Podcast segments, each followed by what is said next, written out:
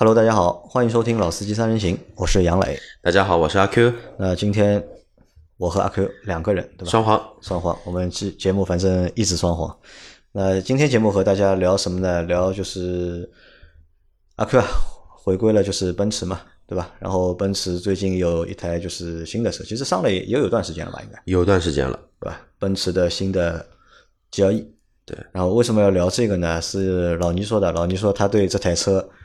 还蛮感兴趣的，对吧？但是呢，又一直碰不到阿 Q，所以他希望阿 Q 能够做一集 G L E 的节目，让他了解一下。那么老倪的那个 R D X 要换车吗？啊，他还不换吧？他开着还蛮好嘛，对吧？好的。可能最近他的事业发展的比较顺利一点，对吧？所以就是有了这个小心思，对，就是更高等级或者更高规格的产品，就是有了一些小想法。证明老倪还是可以的啊！那让阿 Q 来先和我们来介绍一下 G L E 这台车吧。这样啊，然后简单介绍一下吧，因为这个车其实也是蛮有历史的一台车子。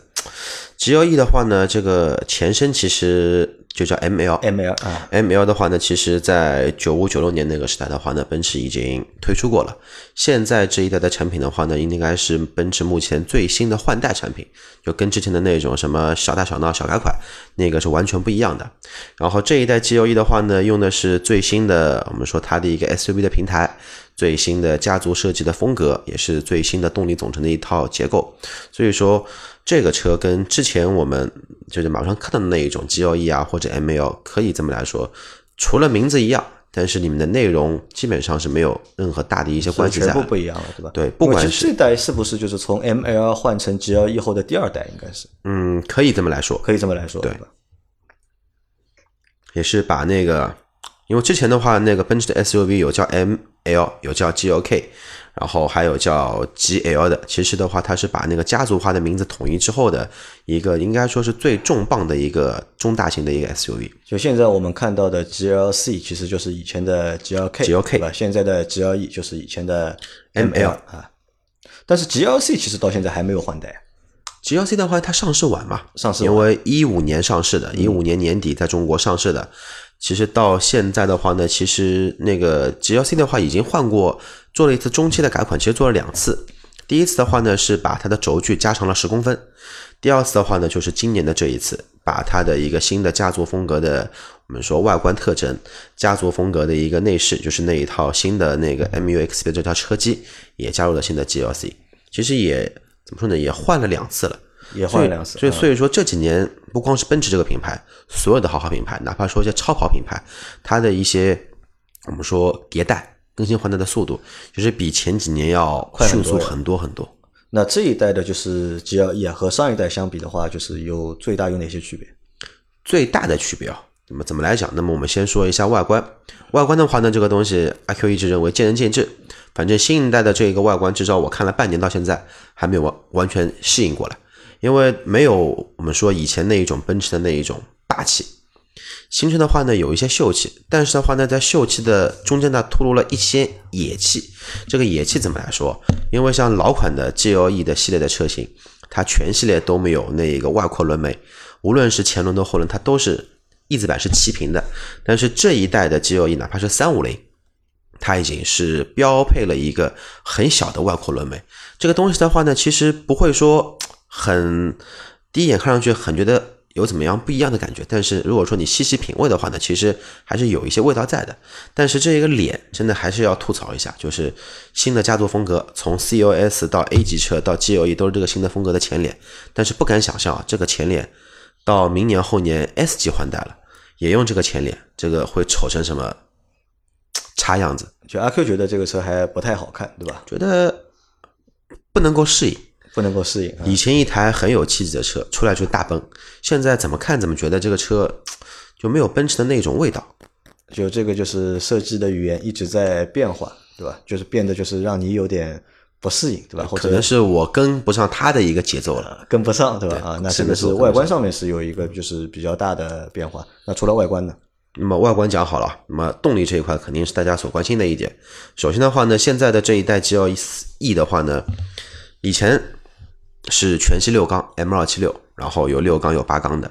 但是现在这一代的话呢，目前进中国的一个标准版本就三五零跟四五零，三五零的标号比以前三二零高了三十，对吧？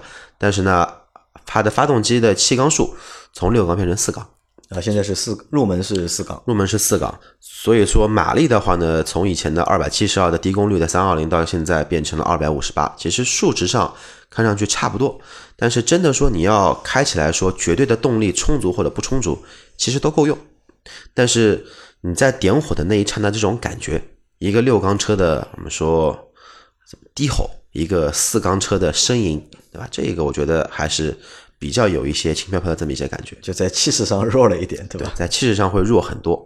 然后，但是的话呢，四五零这一代的四五零也值得一说。这一代的四五零的话呢，是换了一套全新的直六的发动机，代号是 M 二五六加轻混的。也就是说呢，它之前那一套用在 S 五百，包括像新的 GT 五三，就是五三系列的上面的发动机，现在是用在四五零上面。那怎么不一样呢？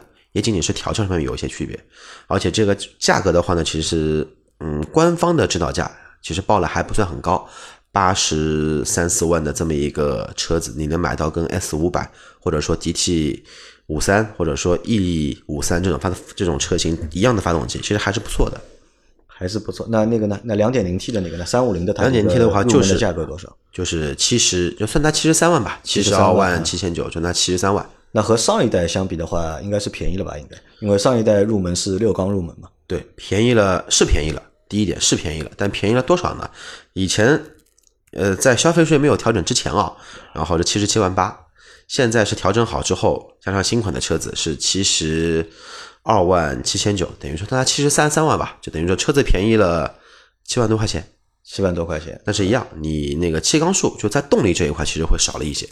那这台车的配置呢？就和下一代相和上一代相比的话，就是有哪些就是更新的或者优化的？好，那么我继续说了，气缸数是少了，对吧？已经感觉不是很爽了。那么好，变速器，变速器的话呢，现在都是九九 G 的变速箱，然后四驱系统都是奔驰的那个 Formatic，但是四驱的话呢，针对于说，呃，三五零跟四五零是有些区别的。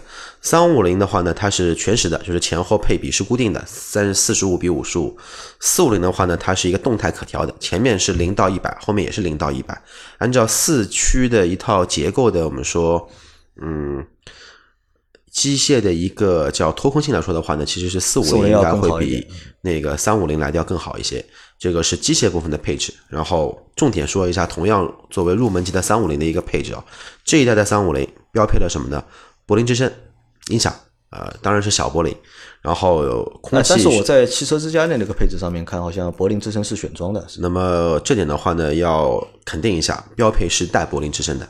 是带的，对？带柏林之声的，然后柏林之声以前三五三二零没有的那个空气悬挂，还有现在新的一套那个车机风格的一个内饰，包括六十四色的氛围灯、盲点辅助、车道保持，甚至于说第二排的座椅，它都是带电动可调节的，包括了电动那个我们说坐垫前后、靠背前后、头枕高低全电动，这个是以前在 GLS 上面的豪华型才会有的这么一个配置。所以说，在内装配饰这一块，其实还是很用心的。还有一点就是一些细节，像奔驰的话呢，传统都是做两片式的天窗，就是前面驾驶员这一块是呃这一片是一块，后排的头顶上是另外一块，中间会有一根梁。那么从这一代 G L E 开始，它也变成了一个像奥迪啊、保时捷一样很通透的一块两片式的，没有这一根横梁的一块全景天窗，在采光的这一块，其实比以前好很多。就配置要比上一代要提高了，对吧？就是这一代的配置相当于上一代的 G L S 的配置了。嗯，部分配置啊，只能说部分配置。当然，它也比较恶心。那个，你像三五零这个车，好歹说落地八十几万吧，只有座椅电加热，通风还是没有。通风没有就算了，它记忆功能它也没有。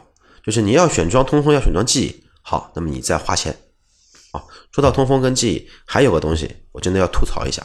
老的奔驰其实很少会配一个东西叫无钥匙进入。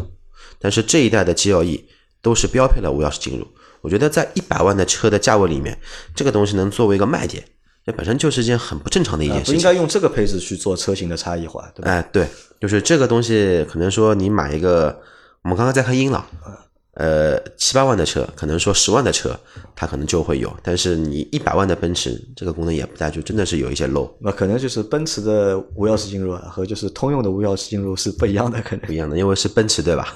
哎，那我问你啊，就是在那个三五零和就是四五零之间，就这两个车之间，两个车型之间有什么区别？哪个？就是那个 G L E 的三五零和那个四五零，这个之间除了就是发动机一个是四缸的，还有一个是六缸的，对吧？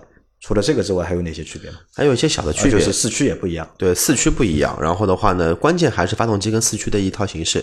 其实现在在中国卖的三台四五呃三台 G L E 的型号，其实大家可以留心一下，一个叫三五零时尚，一个叫三五零豪华。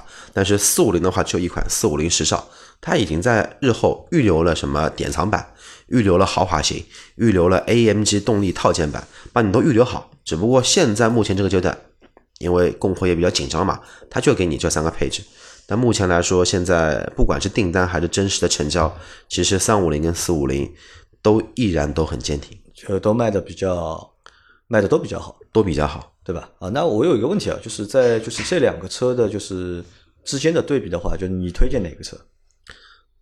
还是大家在选择的过程当中，是你选你觉得就是三五零好还是四五零好？那肯定选择四五零啊。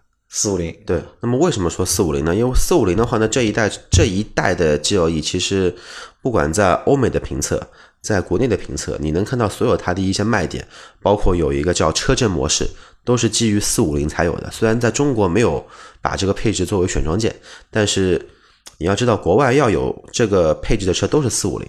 还有就是这么大一个车，你气势要有啊，你至少来个六缸吧，就四缸实在是有一些在。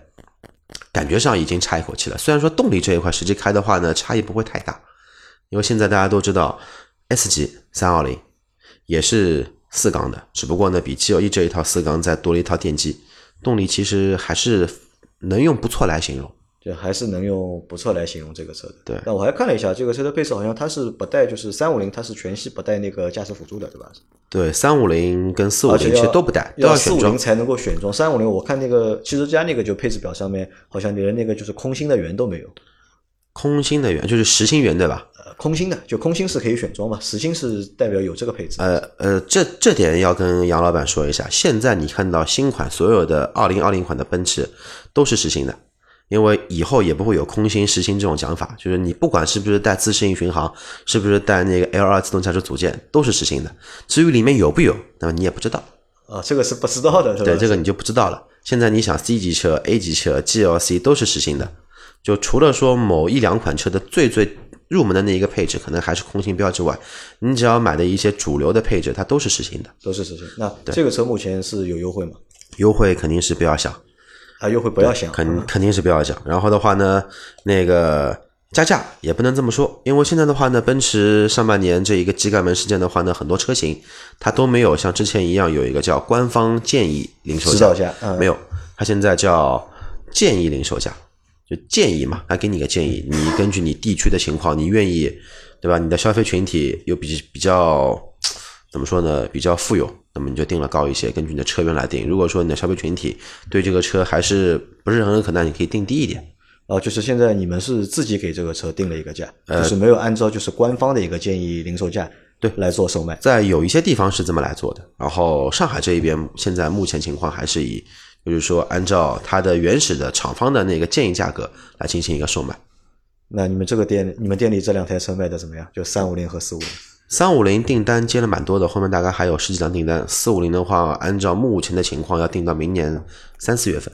啊，那说明这个车还卖的还是比较好的，还是关键还是量少，量少，量少。还有就是怎么说呢？因为这个价位能选车型其实还是比较少的啊。我们看一下，这个就是七十万到九十万之间吧，就或者是八八十万之间，对吧？能够选的就是豪华品牌的 SUV 有哪些？好像奔驰算一个，对吧？G L E 算一个。其实就传统这几个品牌，然后说到 SUV，路虎肯定逃不掉的啊，对吧？Q 七也逃不掉的，宝马叉五。Q 七现在卖的便宜。对，我们先先把它算进来，然后宝马叉五也算一个，奔驰再算一个，那么还有别的牌牌子了，沃尔沃它算不了，然后卡宴够不到，够不到，太所以正好是七十万到九十万，这个正好是一个怎么说呢？真空期啊，竞争最不激烈激烈的一个，就是相对来说竞争不是很激烈，因为卡宴起步都是在九十五、九十八以上，你买卡宴不可能买台裸配，对吧？至少在一百一左右，好 pass 掉。就是卡宴的价格以后是买 G L S 的，那么好，九十万以内有什么车？动力高、动力低的 Q 七，现在入门的四缸车优惠好六十万左右，宝马 X 五，呃，入门的那个四缸车优惠好在七十左右，七十不到一点点，然后 G L E 了。那路虎的话呢，现在因为我们那个史史老板开的是新迈，新迈这个车六缸的话优惠好在六十几万。然后新的那新迈这个车，我觉得不在这个级别里面，因为车身还是太小了，还是按照定义上说算，但是按照车的大小来说，其实是差一些。它的定性还是属于轿跑。G L E 就是车长要要超过四米九了，已经五米不到，五米不到点点。然后我再继续说路虎，发现发现五这个车已经烂掉了，现在可能就五十万左右就可以买。那么唯一一台车是什么呢？揽运。但揽运的话呢，到目前为止它的一个销量还是。很坚挺的，比较有限，有限，因为揽胜里面的坚挺其实还是揽胜行政，而不是说揽揽运。揽运的价格其实也在七十万到九十万之间，但是目前这个价位你能选的车也就是宝马。那其实可能就 G L E 真正的一个对手，我觉得可能还是宝马的 X 五，对对吧叉五还算它一个就是比较直接的一个竞，就是竞争对手。但是这两个车让我觉得就看上去差别或者感觉。其实还是蛮还是蛮大的，我觉得，嗯，好像就是我觉得就是叉五看上去会比 G L E 更顺眼一点。那那叉五有这个感觉吗？其实叉五这一代呢，其实说其实是上比上一代要好看一点，更加精致，肌肉更加的线条更加的那丰满一些。但这一代 G L E 的话呢，说实话，我到现在还在适应这个车的外观，就怎么看，不管是尾灯还是看头灯，就觉得这个车怪。就这种怪的话，你不能说难看。只能说我的审美的这个级别没达到这么高，它怪的很高级，对吧？就怪的很高级，就可能对吧？那个知识面不是很丰富，肚子里的墨水数也不是很多，见识也比较少，就觉得这个车有点怪。哎，那我们前面聊过一个问题啊，你觉得就是叉五的用户可能会更多一点，然后呢，就是 G L 的用户，你觉得相对来说会窄一点？呃，按照绝对销量来谈的话，其实叉五的销量是比 G L E 要高的。这个是从上一代的数据分析上面做下来的，但这一代的话呢，目前来说，G L E 刚刚上市，也就一年不到。然后叉五的话呢，是上市了一年多。其实如果说平行来看的话，其实还是叉五要偏多一些。但是有一个大背景啊，就是不管是叉五还是 G L E，都是美国造的。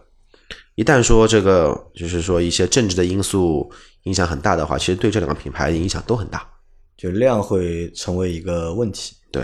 哎，那你觉得就是哪些用户会更适合去购买 G L E？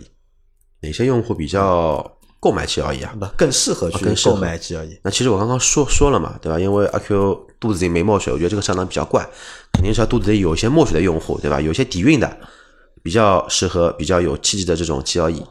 老倪适合不适合？老倪这个老倪适合路虎，老倪适合路虎，不适合 G L E。老倪不适合 G L E。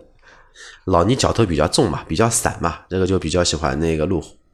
啊，那这个是我们第一部分，就第一部分我们聊了一下，就是这台就是新的 G L E，因为这个车其实离我们相对来说普通消费者还是比较远的，对吧？那阿坤，你觉得就这个车卖这个价格值不值？到底值不值得？反正在我的消费能力里面，我觉得这个这种车都不值得，都不值得，因为。因为我没有，我们还没有到这个消费级别嘛，对吧？对，因为我今天正好在看一个抖音，正好另外一个汽车媒体的主播被提了这么一个问题，人家问他那个，嗯，那个那个某个哥，然后你觉得迈凯伦五七零好还是那个就保时捷九九幺幺好？然后那个主播是这么说的，我觉得这个也能代表我的想法。我就是一个开思域、开本田的人，你去问我迈凯伦好还是九幺幺好，我怎么来回答你？啊，那我们来聊第二部分，因为阿 Q 回就是奔驰也已经三个月有了吧？两两个月多一点，两个月对吧？哎，这次回奔驰觉得感觉怎么样？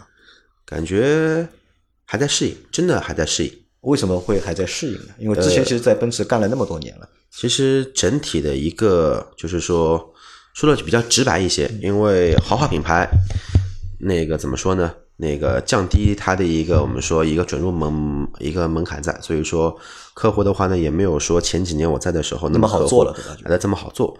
现在更多的就是说用户，因为而且奔驰在中奔驰在上海的占有率很高。下午还和一家 4S 店的一家老总在那边抽烟在聊天。最新数据的话呢，奔驰在上海的一个保有量是百分之三十多，这个数据很夸张了已经。所以说呢，这么多的保这么大的一个基数在，哎，这个保有量是什么概念？是全中国所有车，就是上海要卖百分之三十还是怎么？没有，就是上海地区奔驰的占有率，嗯，是这么来算的，百分之三十几我忘了，但是肯定是上海地区豪车的一个就是对。占有率就是奔驰要占百分之三十，对，就是它的一个上牌的一个百分比，就十台豪华车里面就是有三台是奔驰，对，是这个意思，可以这么来说。那其实我们之前有一个有件事情我一直很好奇的，就是因为你也说嘛，上半年那个机盖门的事件啊，嗯，机盖门算一个，然后还有我们做过节目的就是奔驰的 C 级和。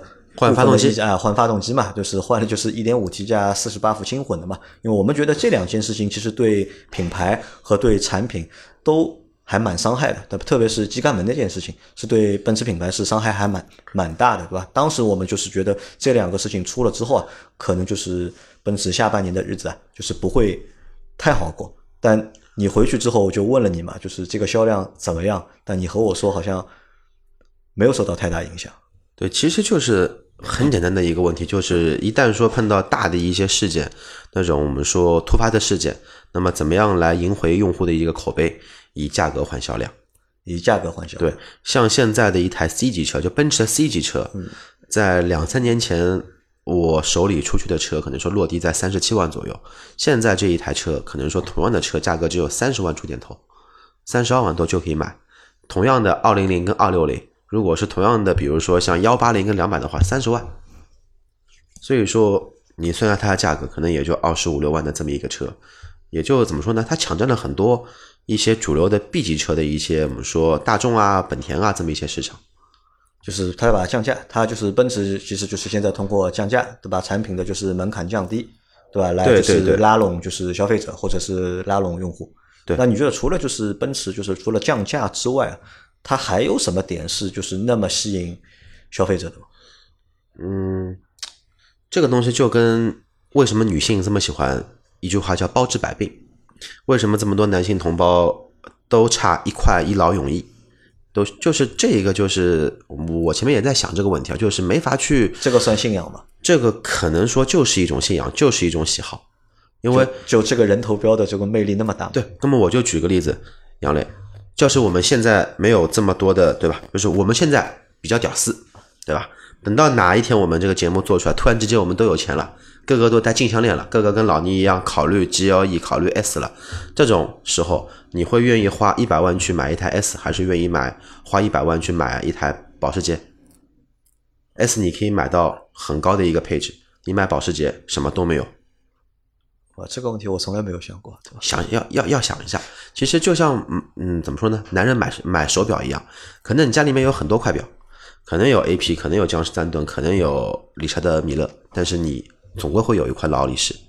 就奔驰家就是这种感觉，就是给我的感觉来说，给你的感觉就是这样的，对吧？对，就是在豪华车品牌里面，你不得不否认的就是，任何的它的所谓的竞品跟非竞品，都拿奔驰作为它的一个我们说。对齐的一个目标，这就是很可怕的一件事情。那你觉得现在在奔驰的那么多车里面，哪款车你觉得是在这个阶段大家比较值得去入手的？这个是 C 级吗？从哪个纬度来说？你怎怎么从优惠程度了？这么说吧，先从性价比嘛。先从优惠程度来说，我觉得这个价位现在比较推荐能买的车子两款，一款是 C，一款是 E，C 级和 E 级。对。因为二六零的 E，哪怕是二零二零款，可能说落地就四十二万，一点五 T 的，对，一点五 T 的，对，除了动力绵了一点，对吧？肉了一点，然后你这个话说的很违心，你知道吧？你有四十万，你会选择就是一点五 T 的 E 吗？没有，我有四十万，我现在按照现在我的一个阶段，我有四十万，肯定拍别的电影去，对吧？我肯定投我们自己节目了，不会去买车了。对吧？这个问题我们也讨论过了。我本身从雷克萨斯考虑到奔驰，奔驰考虑到宝马，宝马考虑到奥迪。现在好了，现在我我看的车都是十万块钱以下的，因为我觉得房贷压力太高了。就你的 C 和 E 现在的就是优惠幅度比较大，对吧？是比较值得大家去入手的。对 C 的话，按照目前的价格来入手，白开一年；E 的话呢，可能白开八九个月。白开八九个月。对。那 GLC 呢？GLC 的话呢，目前怎么说呢？就是新款车刚刚上市，从没有优惠，现在已经优惠到两万五到三万了。那 GLC 是改款的吧？是改款，是小改款，小改款。那 GLC 现在是全系，它是 GLC 还是 GLC L？都是 GLC L。现在是全系 GLC L 了。对，它是起步价多少？起步价三九二八，三九二八就四十万，就三十六万多的车优惠好在四十万，落地在四十万出，四十二万不到一点。你这个车你推荐不推荐？目前这个阶段不推荐。哎，到底它变大了多少？因为这个车我到现在轴距长十公分，坐了是蛮舒服的。这个车的特别是后排的一个座椅的，我们说人体工学这一块坐了绝对舒服。而且负责的说，比 G L E 的后排的座椅要舒服，空间没 E 大，但是它座椅肯定比 G L E 要舒服。但是目前这一个价位的话呢，我觉得，呃，如果说一直观望老款的客户，可以马上入手，因为肯定比老款划算太多了，配置比老款多，价格比老款还便宜，动力还比以前要好。但是如果说你是对比，比如说像宝马叉三 Q 五的用户，那你再观，那你再可以观望一下。如果说再观望个一两个月，价格还是这个样子，那你喜欢，那你就买吧。那因为现在已经是十一月了嘛，对吧？对。那你觉得在年底之前啊，就是还有没有可能，就是奔驰有没有可能有更大的优惠或者是更大的折扣？还是说到十二月份可能就这个折扣就收掉了？因为我不知道你们店到现在十一月份这个销量指标完成了没有？因为今天下午跟我我老单位的老总也在聊这个事情，其实订单情况都不是怎么说呢？有些店其实因为它体量小，它那个订单收了还不错。但有些店的话呢，它体量太大，它基数太太大，那订单其实还会缺一些。就目标还没有完成。如果说要那种大跳水的那一种，那肯定是不可能。但如果说像一些个别车型，比如说你有几台比较冷门的车子，举个例子啊，G L C 六三、C 六三，或者说你搞一台那个 C E 五三这种车子，那可能说可以给你一个很好的价格。因为下午正好我朋友去订了一台 C 六三嘛，价格确实是给到位的。像这种车型是能聊一聊的，但如果说那种走量的车子，C 级车啊、E 级车啊、GLC，你要突然之间降一个价，那就希望性还是比较小，比较小的。那你建议大家，如果在年底大家要换车或者是买车的话，你是建议在十一月份还是十二月份？我觉得差不多十一月底吧，十一月底之前。对，因为所有的品牌都是年底三季度的一个销销量，那十一月份就是能看得出我这个量是不是能完成，我能完成了我就收了。如果完我如果我完不成的，从十一月底就开始冲。啊，那听到我们节目的小伙伴，如果你在上海，或者你即使不在上海，如果你想买就是奔驰车的话，就可以联系一下我们的阿 Q，对吧？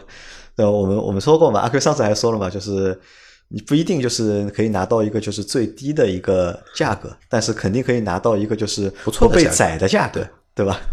对，其实最好的方式就是。这个月月底左右买买车，然后下个月的月头提提车临车临牌开一个月，然后一月份上牌。二零二零年再去上牌，对对吧？因为下午朋友那台 C 六三就这么操作，十二月五号提提车，一月四号去上牌。因为这样你在卖二手车的时候，你这个车的年份就算到就是二零二零年了，不是二零一九年了，对吧？这样就是比别人就是可以新一年嘛，就等于。嗯，一辆奔驰一个年份至少差两万，就一个年份至少差两万，差两万，对吧？好，那我们这期的节目就到这里，感谢大家的收听，拜拜。这个是帮我免费打广告嘛？对的，免费帮你打广告，好吧？行，拜拜啊，好，拜拜。